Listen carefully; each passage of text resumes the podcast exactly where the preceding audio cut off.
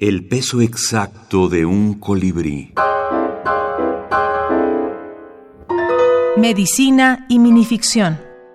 José Manuel Ortiz Soto. Las tardes con el abuelo.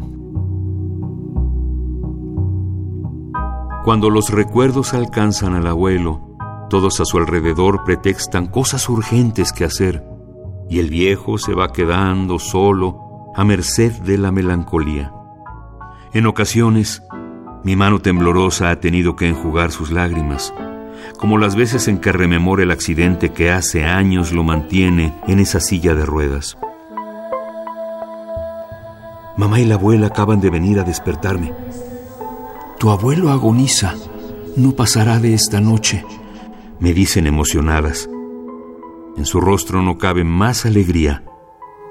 En un rato estará junto a nosotros. Tomado de mínima invasión. Médicos escritores ficcionando. Selección y compilación de José Manuel Ortiz Soto.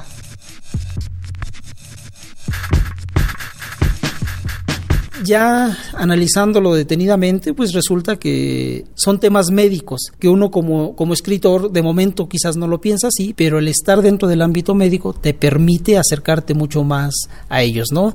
Ver, ver la perspectiva desde un plano en que percibes la vejez, la evolución hacia, hacia la vejez y cómo la, las personas más jóvenes pierden cierto interés hacia, hacia un anciano, ¿no?